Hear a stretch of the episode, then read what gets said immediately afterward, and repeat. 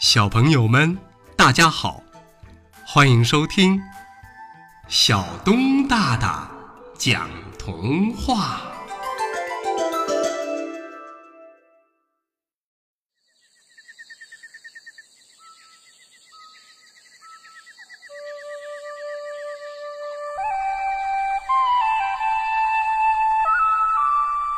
一线阳光。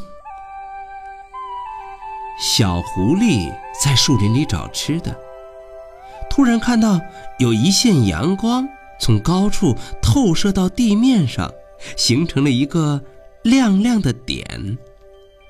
于是他站到了亮点处，一下子就觉得身上好温暖。他心想：“哼，这是我发现的，别人休想来抢去。”于是他就趴在那里，渐渐的打起了盹儿。咦，怎么这么冷啊？小狐狸一觉醒来，发现照在自己身上的阳光不见了。他巡视了周围，居然发现有一只野猫伸展着四肢，惬意的躺在阳光里玩耍着。他气不打一处来，跑过去就嚷：“你为什么抢我的阳光？”“呃，我没有啊，我来的时候阳光就在这儿了。”野猫不知所措，看着小狐狸：“哼，明明是我的，我还趴在阳光里睡觉呢！你给我让开，不懂礼貌的家伙！”小狐狸说着，就伸出脚去踢野猫。什么？不懂礼貌的应该是你！我正在欣赏着美妙的音乐，并跟着音乐舞蹈呢。可是你瞧瞧你，到这儿跟我大吵大闹，破坏我的心情。我还没叫你赔我精神损失费呢。野猫据理力争着。哟哟哟哟哟哟！就凭你也欣赏音乐？哈哈哈哈哈哈哈哈！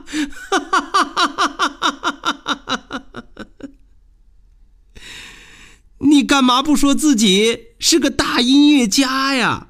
啊，真是吹牛也不想想自己的分量。你你，野猫气得说不出话来。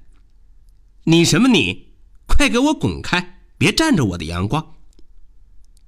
不，就不是我发现的，我为什么要让开？野猫正说着，突然低头一看，阳光不见了。咦，阳光呢？于是他大声的对着小狐狸叫道：“你赔我的阳光！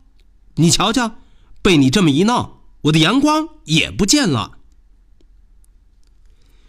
这下小狐狸愣住了，他转着身子找着，可是刚刚还有的阳光，现在一点儿影子都找不到了。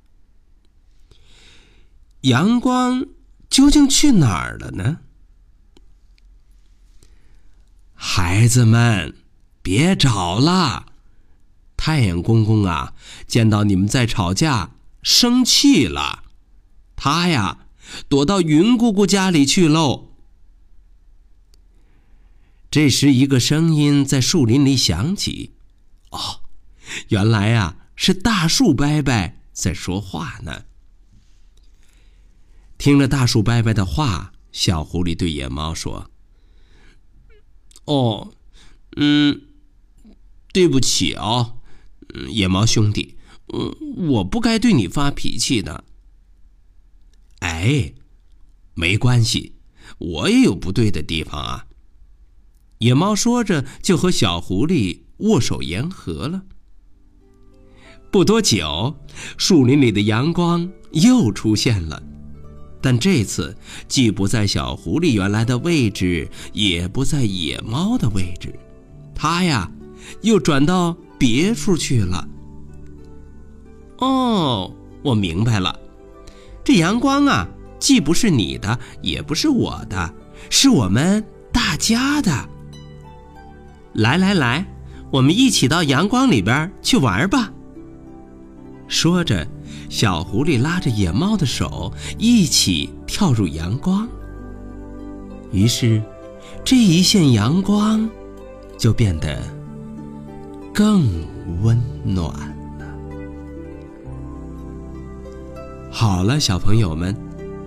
故事《一线阳光》就为大家播讲到这儿，欢迎下次接着收听小东大大讲。